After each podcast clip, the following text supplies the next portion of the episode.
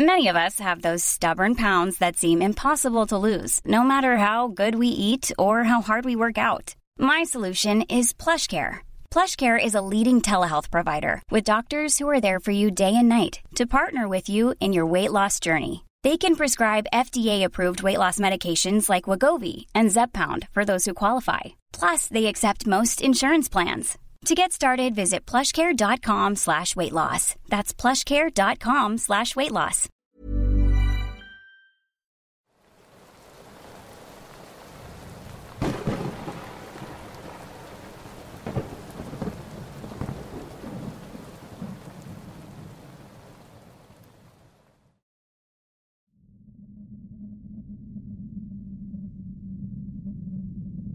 Hace ya dos años de este acontecimiento, cuando vivía en la Ciudad de México. Actualmente radico en Hidalgo por motivos de trabajo. En aquel entonces cuidaba a mi sobrino que en ese tiempo tenía dos años de edad y ya decía algunas palabras entendibles. Es un niño muy inteligente y platicador, por lo que no me molestaba cuidarlo. Su madre, quien es mi hermana, se iba a trabajar desde temprano, alrededor de las seis de la mañana, y regresaba a las doce del mediodía. En realidad era poco el tiempo que me quedaba cuidando a mi sobrino, si agregamos que él se despertaba a las nueve de la mañana. En cuanto lo hacía, le daba de desayunar y el resto de la mañana lo pasaba jugando o viendo televisión.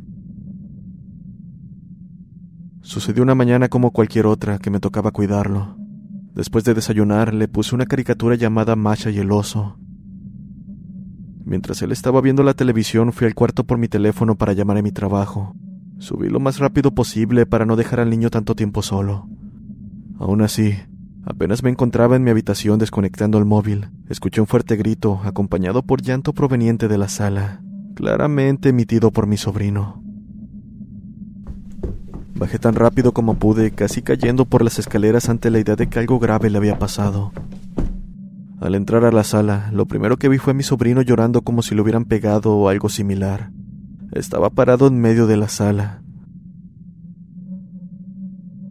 Aquello puso mis sentidos en alerta, pues recordaba claramente que lo había dejado en el sillón. Además, estaba llorando de una manera que no lo había escuchado antes. Lloraba como desesperado, muy asustado mientras tapaba sus ojos. Rápidamente me aproximé a él, pensando que se había lastimado sus ojos o bien pudo haber tocado algo que los irritara.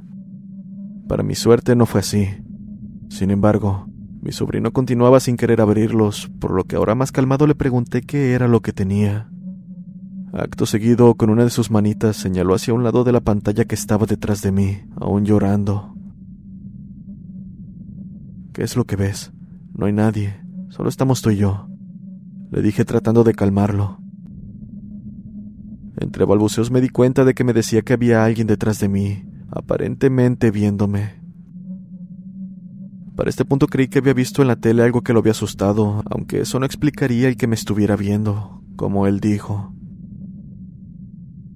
¿Quién nos observa? ¿Cómo es? Pregunté un poco nervioso. Antes de responder comenzó a llorar aún más fuerte, y entre llanto me dijo que el señor del sombrero estaba detrás de mí, que no mirara atrás o me llevaría. Sentí un frío recorrer mi espalda, y no sé si fue por el miedo, pero apenas escuché aquello, sentí una mano fría posarse en mi hombro. Sin pensarlo dos veces tomé a mi sobrino y me dirigí a toda prisa a la calle donde estaban mis vecinos, por lo que nos quedamos con ellos hasta que mi hermana volvió, que por cierto no les conté nada, pues en aquel entonces y hasta la fecha me considero una persona bastante reservada. Minutos más tarde llegó mi hermana, y no fue hasta en la noche que decidí contarle lo que había sucedido, momento en el que mi sobrino ya estaba dormido en su habitación. Fuera de la mirada incrédula que esperaba recibir, su rostro se tornó en miedo, y con su voz entrecortada me dijo, Sammy tiene pesadillas desde que tiene un año. Ha visto cosas que el solo recordarlas lo hacen llorar. Ve un hombre vestido de negro, muy alto, que siempre trae un sombrero. No tiene párpados, ni piel que cubra su mandíbula, ojos muy rojos y su semblante es de odio y enojo. Lo sé, aquella cosa es un demonio. Continuó. Habla tan rápido que apenas si se entienden sus palabras. Pero eso no me lo contó mi hijo. Yo también lo he llegado a ver en mis sueños desde antes que él naciera. También sé que aquella cosa lo observa cuando se queda solo o está dormido. Me doy cuenta al escucharlo llorar desconsoladamente cuando despierta. Me quedé en shock, y la verdad es que me costó creer cada palabra que mi hermana mencionaba, pero aquello que viví ese mismo día era prueba de que había algo en la casa. Me comentó también que aquello no dejaba en paz a su hijo por más que hiciera, y que la situación parecía empeorar con cada día que pasaba.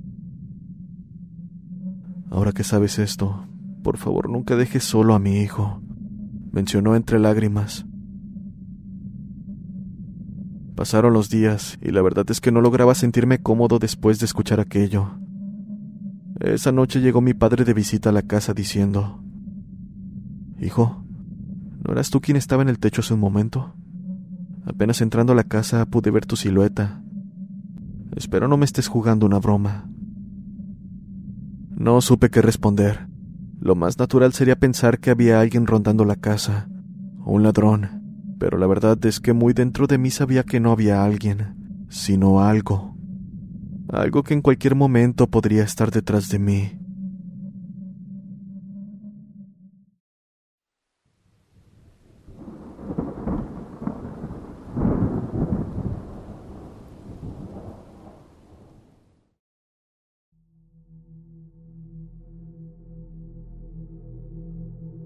Soy médico general y esto que contaré sucedió durante el periodo denominado intercambio médico, el cual es un año de prácticas después de cursar la carrera en la universidad. Dicho periodo lo pasamos en hospitales, principalmente con labores administrativas, prácticas de procedimientos médicos y ayudantías en cirugías.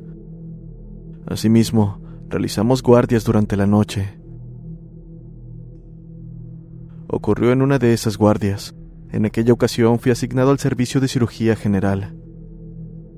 Como practicante, mi deber era llevar censo de las camas ocupadas, verificar que las que parecían vacías en dicho censo lo estuvieran, y en caso de que fuesen ocupadas, realizar papelera de ingreso a pacientes, pedirles estudio de laboratorio y lo necesario para que administrativamente quedara registro. Era aproximadamente la una y media de la mañana. Me encontraba caminando por el piso de internamiento de ginecología, cuando al pasar por uno de los cuartos aislados, Vi a una paciente recostada en una cama, quien tenía conectado bastante equipo. Una bomba para administrar medicamentos, en otro brazo un suero y tenía un tubo endotraqueal conectado a un ventilador mecánico. Es decir, la paciente no podía respirar por sí misma. Además, también tenía un monitor que vigilaba sus signos vitales. No pude evitar molestarme un poco al ver a una de las camas vacías del censo ocuparse más porque no llevaba conmigo el material necesario para realizar el censo, por lo que rápidamente fui por mi computadora a la oficina donde guardaba mis cosas. No tardé más de cinco minutos en ir y venir, y ya con todo lo necesario me acerqué al módulo donde se quedaban las enfermeras, que como yo, estaban de guardia. Acto seguido les pedí el expediente de la paciente de ingreso, a lo que muy confundidas me dijeron, Doctor, no hemos tenido ingresos en este turno.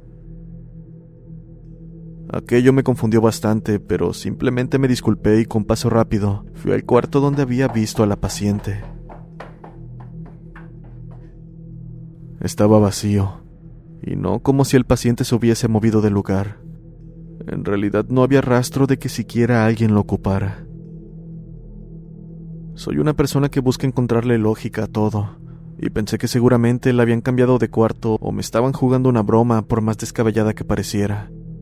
Pero una parte de mí decía que no era el caso, y es que mover una paciente con tanto equipo médico conectado a ella era poco menos que imposible en el tiempo que me ausenté, y sobre todo requería al menos unas cinco o seis personas hacerlo, las cuales no se veían por ningún lado. Aún considerando aquello, una maniobra de ese calibre tomaría al menos 10 o 15 minutos realizarse. Durante el resto de la guardia busqué a la paciente por prácticamente todo el hospital, pero no encontré ni rastro. El otro suceso me pasó unos meses después, igualmente de guardia. Me encontraba aproximadamente a las 3 de la mañana caminando por los pasillos del piso de mujeres, revisando mi censo y de igual manera, viendo si había nuevos pacientes. Pasé por uno de los cuartos reservados para maternidad, el cual según mi censo estaba vacío. Ahí pude ver una mujer de cabello largo y suelto, con una bata de paciente del hospital. Estaba parada en el borde del ventanal de ese cuarto. Tardé un largo segundo en darme cuenta de que aquello no era normal, mientras seguía con mi ronda, por lo que rápidamente volví sobre mis pasos a revisar el cuarto, encontrándolo completamente vacío. Incluso me asomé por Hiring for your small business? If you're not looking for professionals on LinkedIn, you're looking in the wrong place. That's like looking for your car keys in a fish tank. LinkedIn helps you hire professionals you can't find anywhere else, even those who aren't actively searching for a new job but might be open to the perfect role. In a given month, over 70% of LinkedIn users don't even visit other leading job sites. So start looking in the right place. With LinkedIn, you can hire professionals like a professional. Post your free job on linkedin.com slash people today. If you thought the only way to get a more defined jawline with natural-looking results was through surgery, think again. Juvederm Volux XC is a non-surgical injectable gel filler that improves moderate to severe loss of jawline definition and can help you achieve natural-looking results with little downtime. Even better, this improved definition lasts up to one year with optimal treatment. No maintenance required. Improve jawline definition for a smooth, sculpted look with Juvederm Volux XC. For important safety information and to find a licensed specialist, visit juvederm.com. That's J U V E D E R M.com. Not for people with severe allergic reactions, allergies to lidocaine, or the proteins used in Juvederm. Common side effects include injection site redness, swelling, pain, tenderness, firmness, lumps, bumps, bruising, discoloration, or itching. There's a risk of unintentional injection into a blood vessel, which can cause vision abnormalities, blindness, stroke, temporary scabs, or scarring. Talk to a licensed specialist to find out if it's right el ventanal, pero no había forma de que alguien pasara por ahí sin romper las ventanas. Esa noche no pasó nada más. En los hospitales muere mucha gente, y la verdad no me sorprende del todo que pasen cosas extrañas. Pero supongo que es parte de la profesión, el acostumbrarse a esas cosas.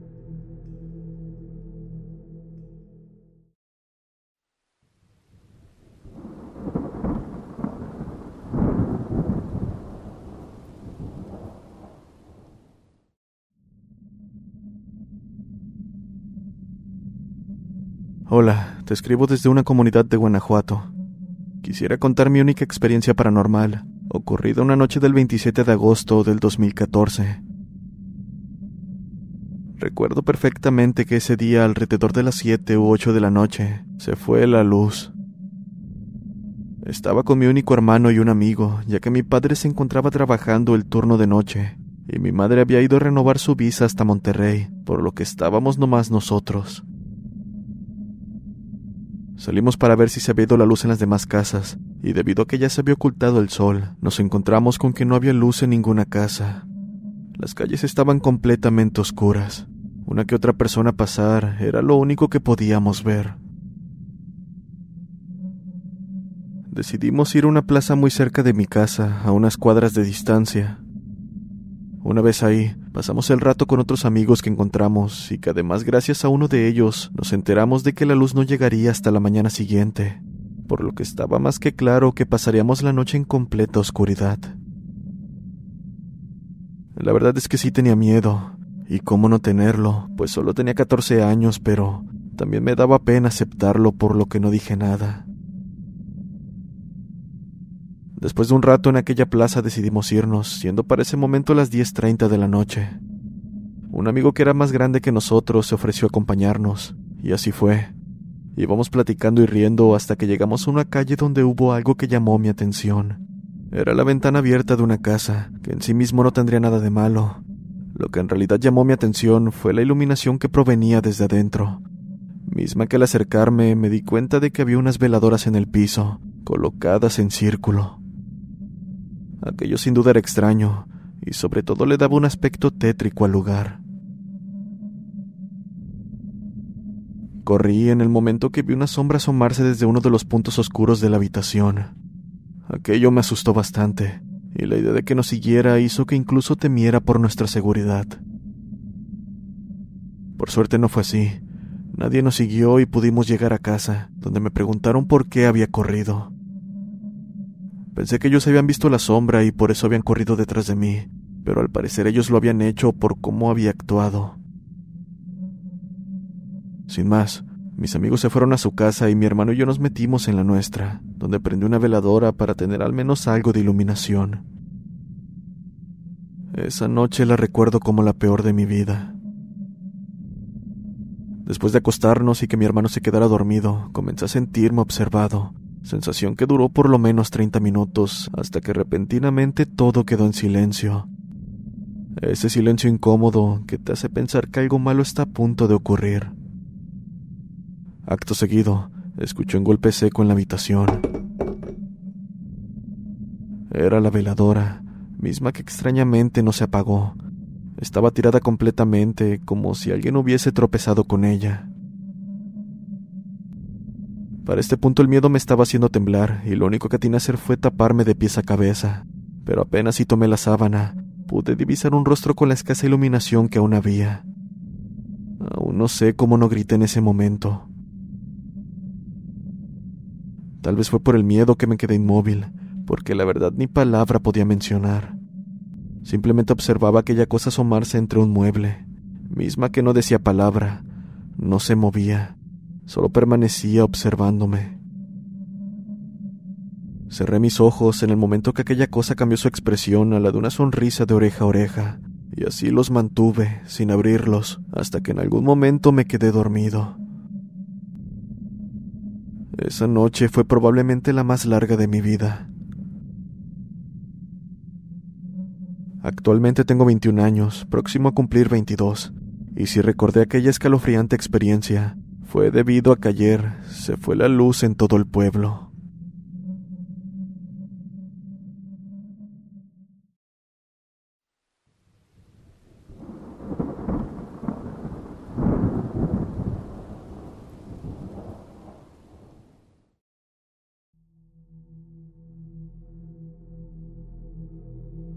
Hace poco me encontré tu canal y después de tantos videos me he animado a contarte algo que me pasó en un trabajo que tuve durante unas vacaciones. Fue por ahí del 2018 o 2019, no recuerdo muy bien, cuando entré a trabajar una tienda cerca de mi casa tipo Oxxo, 7-Eleven o esas tiendas de autoservicio 24/7. Apenas entré a trabajar y debido a la falta de personal que tenía esa sucursal, me tocó estar un turno completamente solo por unas horas, en lo que llegaba algún otro compañero, a pesar de ser nuevo. Fue en la segunda semana de estar en esa tienda. Ese día me tocó entrar a las 5 de la mañana. Llegué y al instante mi compañero se retiró, por lo cual, como ya he mencionado, me tocó quedarme aproximadamente tres horas solo en lo que llegaba una compañera. La tienda no abría sus puertas hasta las 7 de la mañana y solo atendía por la ventana. Y la verdad es que generalmente no llegaban muchos clientes, entre 5 o 6, por lo que aprovechaba el tiempo para entrar en la bodega.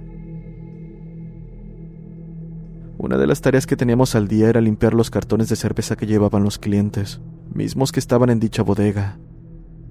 Por lo general, uno se encargaría de aquello mientras el otro atiende, pero el hecho de tener dos horas donde no había mucho que hacer me daba la oportunidad perfecta de adelantar el trabajo. Para que entren en contexto, la bodega cuenta con un baño y una pequeña ventana. En ese momento la puerta del baño estaba abierta, y en primera instancia sentí un aire algo frío que pasó por detrás de mí. Lo extraño era que el clima estaba algo caluroso, por lo cual aquello me dejó pensando, y lo hizo más cuando de repente la puerta del baño comenzó a moverse hasta casi cerrarse. Tratando de ignorar aquello, seguí con mis tareas, y cada cierto tiempo salía al frente de la tienda para ver si había algún cliente o alguno de los que llegaban a dejar el periódico. Pero al no ver a nadie, regresé a la bodega para tenerla despejada antes de que llegara mi compañera. Todo iba normal, hasta que escuché como una de las puertas de los congeladores se abrió, misma que terminó azotándose. Como dije anteriormente, la tienda no abría sus puertas hasta las 7 de la mañana, por lo cual yo era el único que podría abrirla. Así que, con ello en mente, un poco asustado para este momento, salí a ver si no era alguien que chocó con la puerta principal y yo había confundido el sonido con la de un congelador, pero está de más decir que no había nadie. Lo más extraño fue cuando aquello se repitió, ahora notando que en realidad la puerta que había escuchado no fue la de algún congelador, a los cuales el público tiene acceso cuando la tienda está abierta. En realidad, fue la puerta para entrar al cuarto frío, la cual se encuentra en un pasillo corto donde no alcanzan a ver las cámaras, precisamente entre el frente de la tienda y la entrada a la bodega. Quien trabaja en alguna de estas tiendas con cuarto frío sabe lo pesada que son esas puertas, aparte de que tienen un seguro para abrir. Sin embargo, no había duda de lo que escuché. Indudablemente era esa puerta la que había sido azotada. Salí con los nervios a tope ante la idea de que alguien había entrado a robar, y fuera de causarme alivio, me puse aún más nervioso al ver que estaba solo. Para mi suerte, ya había terminado de hacer mis caseres en la bodega, por lo que me quedé en la tienda a esperar a mi compañera, única con acceso a las cámaras al ser la encargada. Y bueno, yo sabía que al ser nuevo ella me evaluaba, por lo cual siempre revisaba las cámaras. Yo estaba seguro de lo que escuché, pero por si las dudas, me quedé al pendiente por si ella me decía que alguien estuvo en la puerta principal y no salí a atenderlo. O en el caso de que fuera una de las puertas de los congeladores la que se abrió, ella lo notaría. Pero ella no mencionó palabra. Soy una persona que busca darle explicación a este tipo de cosas, pero no puedo encontrársela lo que me ocurrió. Seguí repitiendo su horario y quedándome solo, con los eventos ocurriendo cada vez más.